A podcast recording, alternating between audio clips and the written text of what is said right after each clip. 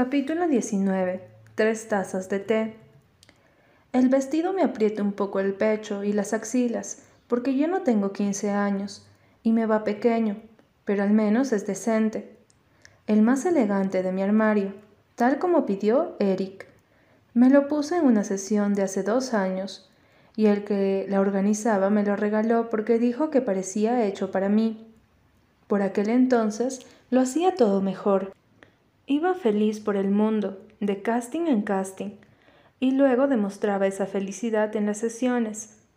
Un montón de gente me felicitaba y también llamaba a Linda para hacerlo. Me regalaban cosas como estas. A veces llegaba a casa con zapatos, bolsos y gorros.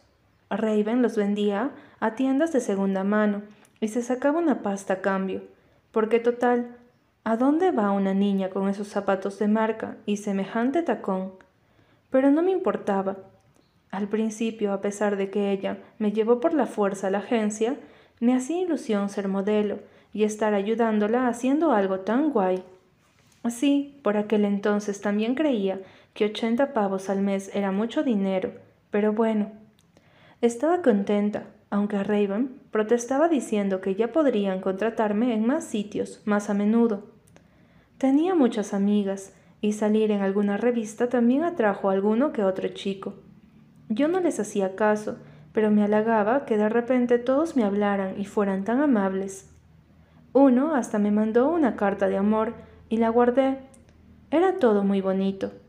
Pero luego acabé la enseñanza secundaria obligatoria y mi hermana no me dejó seguir estudiando. Fue a hablar con Linda, le dijo que me metiera más caña y que me buscara más castings. Tuvieron una discusión, como siempre, pero al final ganó Raven, como siempre. Linda me pilló más manía de la que ya me tenía, y entonces yo empecé a amargarme como ellas. Deja de moverte, Val, que no me llames Val, gruño, colocándome un poco el vestido. ¿Va a bajar o qué? Parece que tienes pulgas. Espera, ese vestido no tiene pulgas, ¿verdad? No, no tiene pulgas, gilipollas. Solo quiero que baje ya. Alguien, quien sea. No digas palabrotas. ¿Cómo puedes ser tan impaciente? Relájate. Disfruta de este increíble recibidor. Imagina que hay música en el ambiente. Ya he tenido suficiente con el ascensor, un ascensor tan grande como la habitación de Raven, por cierto, pero sin ninguna posibilidad de huida, durante doce plantas, con Eric hablando sin parar.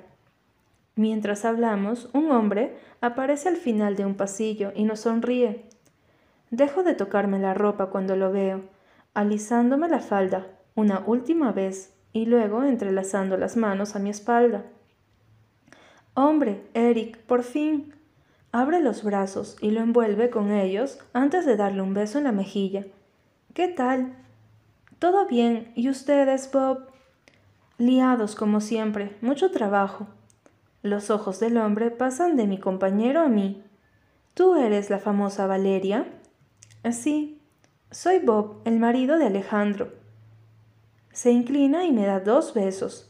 Encantado de conocerte. Ah, y enhorabuena por entrar a Avi. Gracias.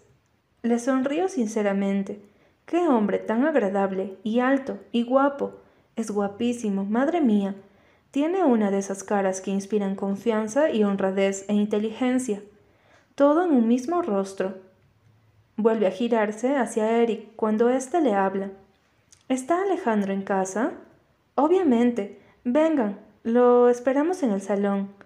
Está acostando a la niña, que es la hora de la siesta, pero ya viene. ¿Quieren algo? ¿Café, té, un refresco? Ni agua, que no se lo merece. Y a la otra tampoco, que se me desbarató el horario. Me giro, porque yo debo de ser la otra. En lo alto de las escaleras hay un chico que solo podría definir como largo. No es como Robert, que además de ser alto, va acompañado de una increíble musculatura. Este es infinito hacia arriba, y cuando empieza a bajar los peldaños, parece que se mueve como una onda en el agua. Llega abajo con un saltito, y entonces sus pasos son un poco más normales, y puedo concentrarme en su aspecto. Lleva barba de leñador, el pelo como si acabara de electrocutarse, y delineador de ojos. Ah, y una túnica, es azul oscuro, con lentejuelas en el cuello y bordados dorados junto a los pies.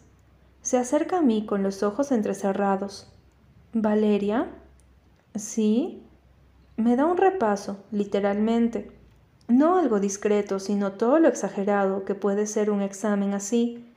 Se echa hacia atrás, me mira de arriba abajo dos veces, luego se agacha para analizar mis zapatos. Se pone de pie, se acerca más, me huele, da una vuelta a mi alrededor y después me hace girar. Tengo los ojos tan abiertos que debo de parecer un búho. Oigo un resoplido a mi espalda. Para ya, la estás asustando. Calla, calla, a ver si así deja de gruñir. Ese ha sido Eric. Alejandro B. para de comportarse raro y sonríe como si fuera una abuelita adorable, o peor, como si fuera el lobo llevando ropa de abuelita. Me gustas, eres preciosa, y además no has salido corriendo. Primera prueba superada. ¿Pasamos al salón? Si llego a saberlo, no me pongo esta ropa para ir a casa de un chico que lleva túnica. Cuanto más tiempo pasa, más pienso que Eric me ha troleado con lo del vestido. Nos encontramos en el salón. Es enorme, con tres sofás grandes, de cuero negro y reluciente. En medio hay una mesita de cristal con una tetera ya preparada que ha traído Robert hace un momento. El vapor que desprende huele a menta y especias y me pregunto si el té estará tan rico como creo. ¿Qué tal tu hermana, Valeria? Doy un respingo en el sitio. La pregunta me pilla totalmente por sorpresa. ¿Perdón? Tu hermana. Lo aplazaste por ella. Bueno, no es que lo aplazaras exactamente, pero Eric me dijo que justo cuando yo contaba con llamarte, estabas ocupándote de ella. Miro a Eric. Me gustaría estar enfadada, porque le haya hablado de Raven a gente sin que yo lo supiera, pero la verdad es que no me sale. Los ojos azules de Alejandro están fijos en mí y me siento como si me estuviera apuntando un francotirador. Eh, bueno, está mejor, gracias. Me alegro. Para el aspecto tan desconcertante que tiene, la verdad es que su sonrisa es bonita. A lo mejor algo siniestra, pero bonita. ¿Té? Le sonrío cortésmente y asiento. Es Robert el que se inclina sobre la mesa para servirlo, aunque es el único que no bebe. La verdad es que no me lo imagino más bebiéndose un vaso de whisky de un trago. Gracias. De repente me siento tan abrumada ante la presencia de Vi que no puedo ni levantar la mirada. Él, como si lo notara, se inclina un poco hacia mí y empieza a hablar en tono amable. La verdad es que sentía curiosidad por tu persona, Valeria. Al principio no mucho, porque solo eras una más de los chicos y chicas que empezamos a ojear en septiembre. Lo que hizo Eric contigo no es nada novedoso. A partir de los chicos que han aparecido para castings, contactamos con sus agencias y nos enteramos de a qué sesiones van a presentarse para ir o ver cómo trabajan. Así podemos valorarlo de una forma objetiva y con cierta perspectiva. Así, y me llamó pervertido por hacer eso. Protesta el pelo pincho. Estabas en las sombras de una sesión de foros de chicas adolescentes con una capucha, Eric. Es lo que parecías. Supéralo ya. Alejandro suelta una carcajada cuando ve la cara de Bulldog del otro. Oh, o sea que la razón por la que me dijiste que era un poco prepotente es que te las da con queso. ¿Qué le dijo que soy qué? Lo miro y él desvía la mirada. Vi ríe. Valeria, cuéntame, ¿qué tal te ha ido en el tiempo que llevas en la agencia? Bien, bueno, me han dado mucha caña, pero bien. A ver, pasar de modelo comercial a general de repente no es una tontería Supongo que no está mal teniendo en cuenta que tienes 17 años. Eric se encoge de hombros con sencillez. Llevo haciendo esto desde los 14. Además, en diciembre cumplo 18. ¿Cuatro años? Por favor. Cuando mueve el pelo con superioridad, la purpurina que se ha puesto en las puntas me cae en la cara. Llevo desde los 15 años haciendo esto, 10 años. No creas que cuatro te ponen en una posición muy alta. Entrecierro los ojos. No sé cómo lo hace para sacar siempre la mala leche en mí, y además, justo ahora que vi está delante. ¿Y no te parece que con 25 años ya eres mayorcito para ser modelo?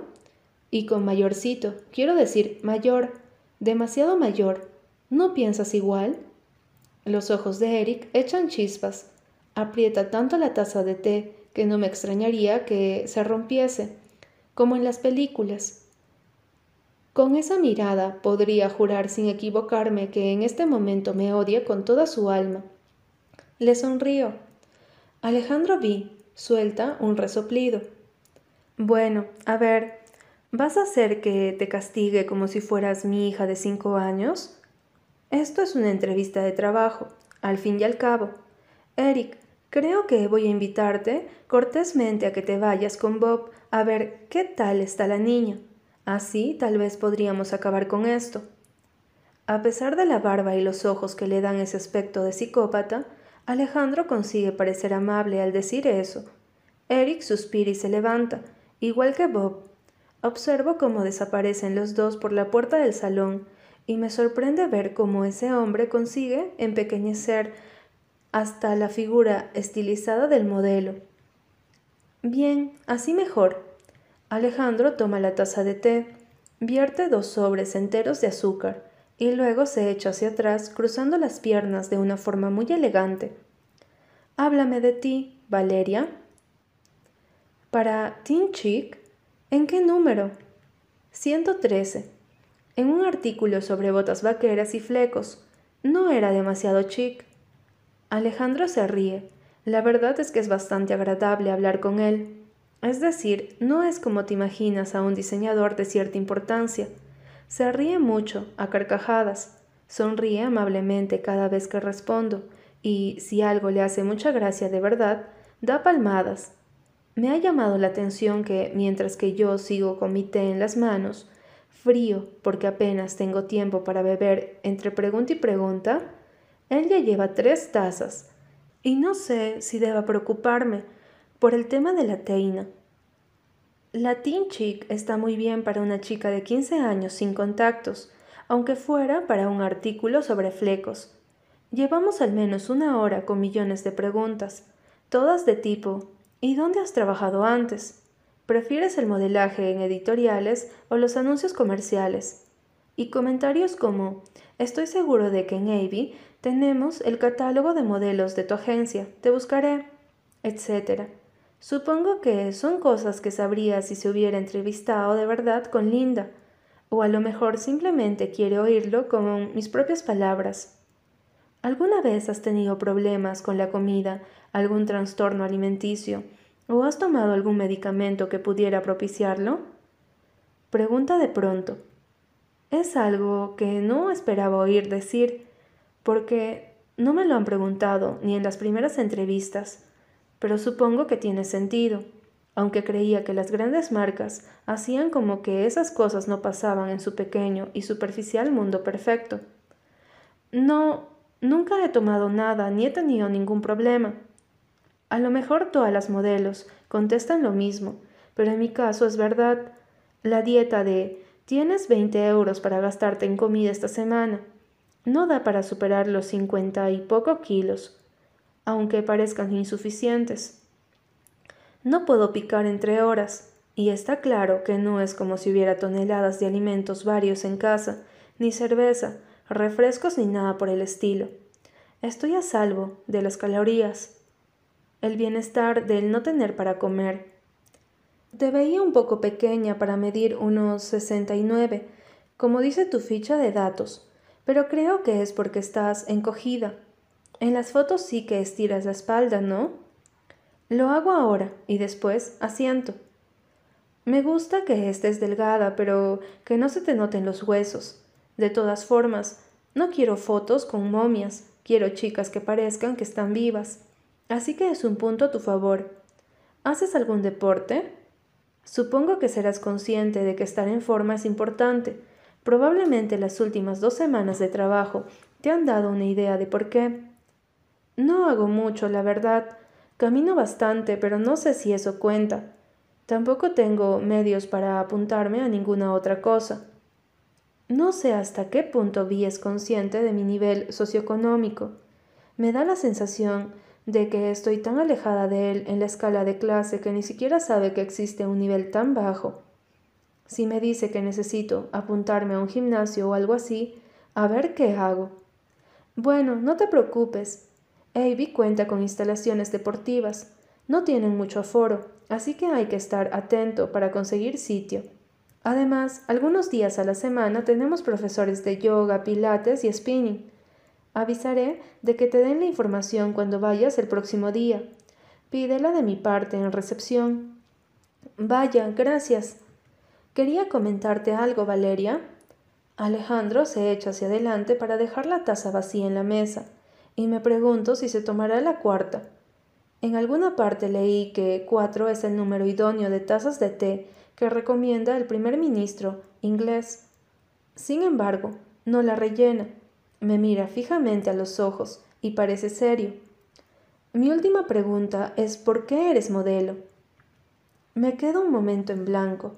Intento recordar todas esas cosas que hace tanto tiempo Raven me obligó a decir para convencer a Linda. Mentía diciendo que era mi sueño desde pequeña, que me gustaba la moda, que sentía que había nacido para ello. Pero ahora, por alguna razón, decirle todo eso a Alejandro me parecía algo horrible, porque sigue sin ser verdad, y no creo que sea justo después de haberme invitado al té. Mi silencio, sorprendentemente, le hace sonreír. Lo que imaginaba es magnífico. Frunzo las señas, extrañada, y él inclina la cabeza a un lado. Das la talla para ser modelo, literalmente hablando, a pesar de las muestras de temperamento que acabo de ver aquí por culpa de Eric. La verdad es que te mantienes calmada y paciente esperando tu turno en las sesiones, lo que es muy importante, ya que a nadie le gustan las protagonistas. Eres extremadamente fotogénica, pero no solo eso, actúas ante las cámaras como si llevaras posando desde el útero. Y, sin embargo, eres la primera modelo sin vocación que me encuentro. Y eres buena. Actúas como si no te importara lo que pase con tu trabajo y esa indiferencia te hace ser realmente brillante. Abro un poco los ojos y miro hacia otro lado.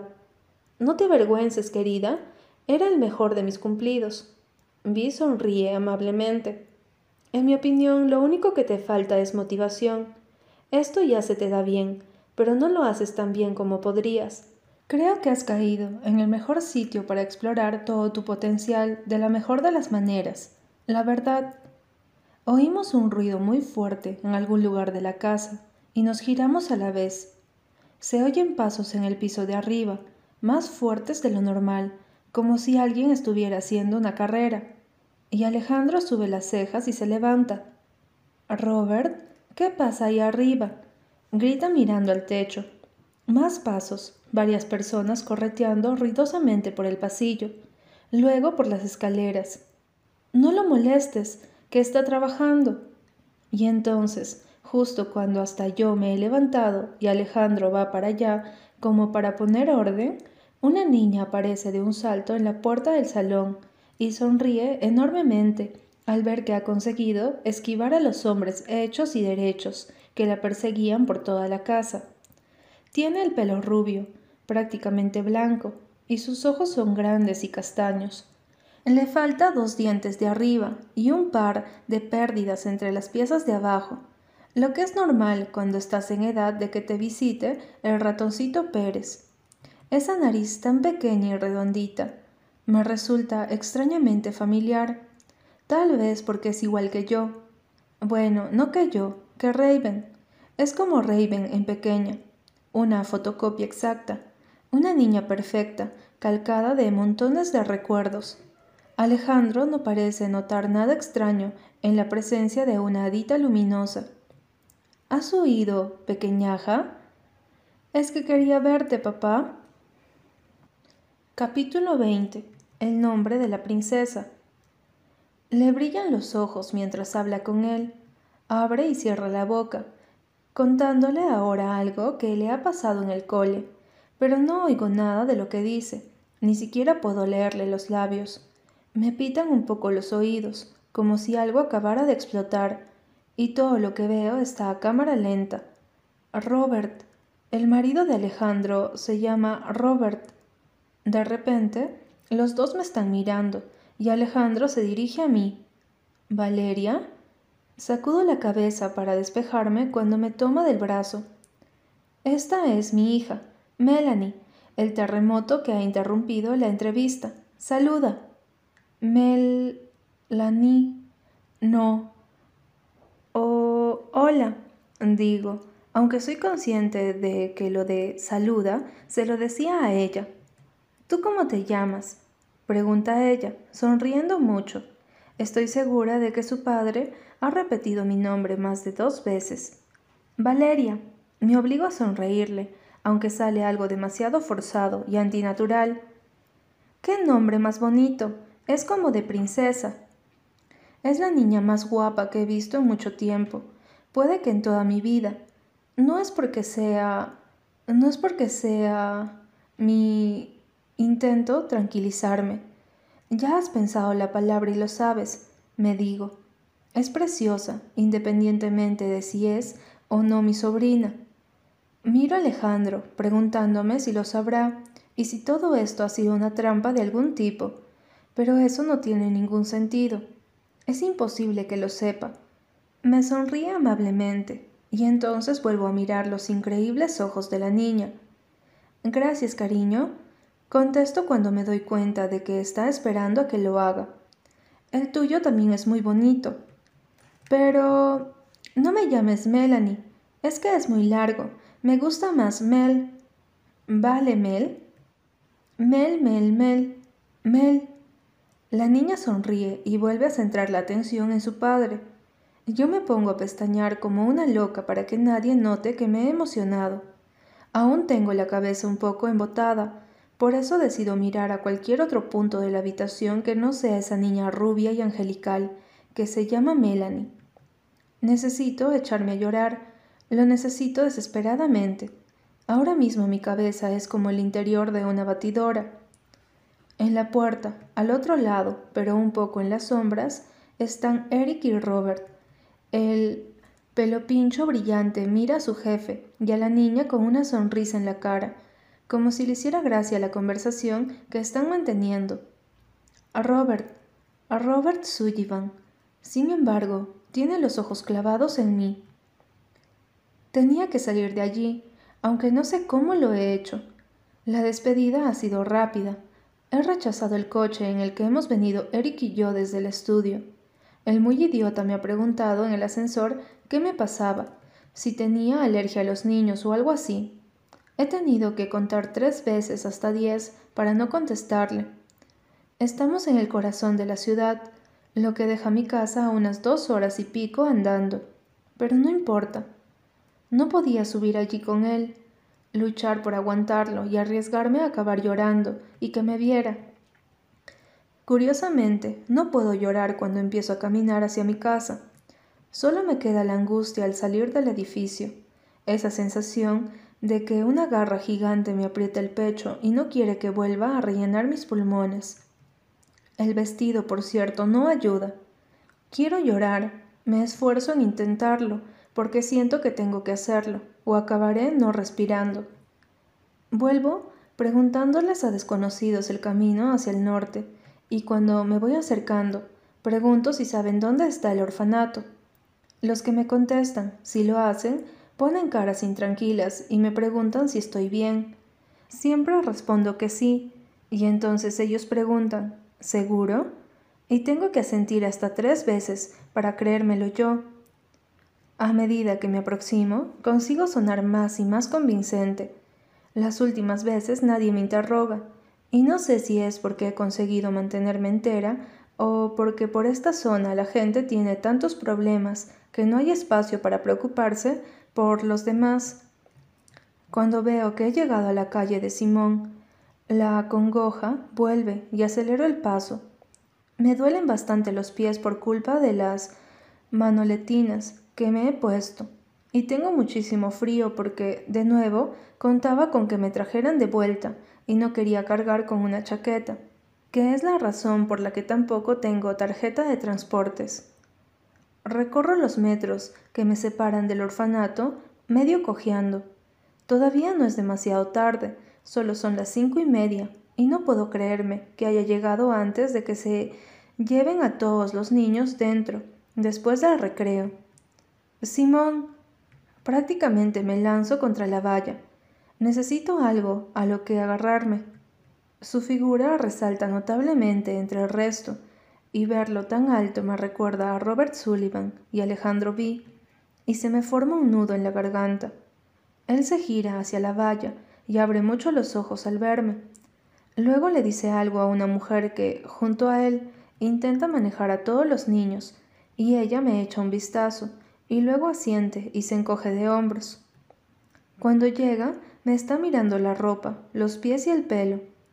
Debe de extrañarle, y es normal, Pone las manos encima de las mías, enganchadas a la valla, y aunque no he llorado, algo raro debo de tener, porque él lo nota. ¿Qué ha pasado? ¿Estás bien? ¿Estás temblando? ¿Estoy temblando? Simón, la he... la he encontrado. ¿Qué has encontrado? Hoy tenía la entrevista de trabajo con el diseñador y he... he encontrado a Mel, a la hija de mi hermana. ¿Qué? Pienso en esa cara tan bonita, en su sonrisa de dientes ausentes, en su pelo rubio y largo. Era preciosa, era tan preciosa como Rachel. Cierro los ojos con fuerza y apoyo la frente en el metal, pero la imagen no se borra. ¿Lo dices en serio? ¿De verdad la has encontrado? No contesto, pero creo que no le hace falta una respuesta. ¿Cómo? ¿Cómo sabías que era ella? Se llama Melanie y es absolutamente igual a mi hermana. Era... era ella. ¿Qué hacía allí? repite. Te lo he dicho, la entrevista. Era hoy. El corazón me late rápido. Miro al suelo. Es la hija de mi jefe. ¿El diseñador? Sí. Oigo que Simón suspira. ¿Qué se supone que va a pasar ahora? Se termina el juego. He acabado mi misión. ¿Me vuelvo a casa? Supuestamente, he descubierto todo lo que quería saber, que la hija de Raven está bien, que el esfuerzo valió la pena, que ahora vive en una casa alucinante con unos padres con trabajos estables y mucho dinero. Son buenas personas, lo he visto, y está claro que la quieren. Antes y durante la entrevista con Vi, su hija salió más de una vez en la conversación. Hablaban de acostarla, atenderla, jugar con ella. Quieren a la niña, antes de irnos, Alejandro la ha tomado en brazos y le ha dado un beso mientras ella se despedía de mí, sacudiendo su manita. ¿Cómo estás? Estoy en blanco, así estoy. No lo sé. Dame un par de minutos para salir, que casi ha acabado mi turno. Espérame en la puerta y hablamos, ¿te parece? La mujer llama a Simón a voces para que vuelva porque ella sola no puede con los niños. La sonrisa de Simón es tan rápida y dulce como la caricia que me dedica antes de soltarse. Simón me ha dejado su chaqueta cuando se ha dado cuenta del frío que tengo, y ahora el que se está congelando es él. No me había dado cuenta de que tenía un olor característico hasta que me he puesto su ropa y he pensado, oh, sí huele a él. ¿Se lo vas a contar a Raven? Estoy mirándole los pies que tiene apoyados un par de escalones más abajo de los míos. Estamos en la entrada principal del orfanato e intento pegarme lo máximo que puedo para contagiarle un poco de calor, aunque me da la sensación de que se aparta. No lo sé, no, no creo que deba hacerlo. ¿Por qué no? ¿Recuerdas cuando te dije que no quería que la buscaras? No era por mí, era porque ella no quería ni oír mencionar a la niña. Se alteró muchísimo cuando se lo pregunté. Por eso habías llorado aquel día. Claro. Simón se toca el brazo y le dedicó una sonrisa. ¿Cómo es? Es igual que ella, pero no puedes imaginarte hasta qué punto. Es como si miraras una foto de Raven de pequeña. ¿Y te lo vas a guardar? No me lo guardo, lo he compartido contigo. Eso le hace sonreír y verlo hace que se me remueva algo en el pecho. Si eso te parece suficiente... De sobra, no se lo puedo decir a mi hermana, y está claro que a Vi tampoco, pero si tú... si a ti no te importa... Vale. Recuerdo la balanza entre nosotros, cuando yo solo puedo rayarme como un disco, caminar de un lado a otro y retorcer las manos. Él consigue mantenerse sereno y calmar la situación. El equilibrio perfecto. Me he dado cuenta de que así funcionamos. Y me gusta, porque me tranquiliza por dentro de una manera que no me esperaba. Gracias, gracias por todo, Simón. Repito, de verdad. Oigo su respiración. La luz ahora es más tenue, porque poco a poco los días duran mucho menos. Apoya su cabeza contra la mía y pienso que probablemente sea la primera vez que nos tocamos. Aunque, por supuesto, hay muchas capas de ropa entre nosotros y realmente no nos estamos tocando. No te preocupes, contesta él en voz baja, como si estuviera pensando eso mismo también.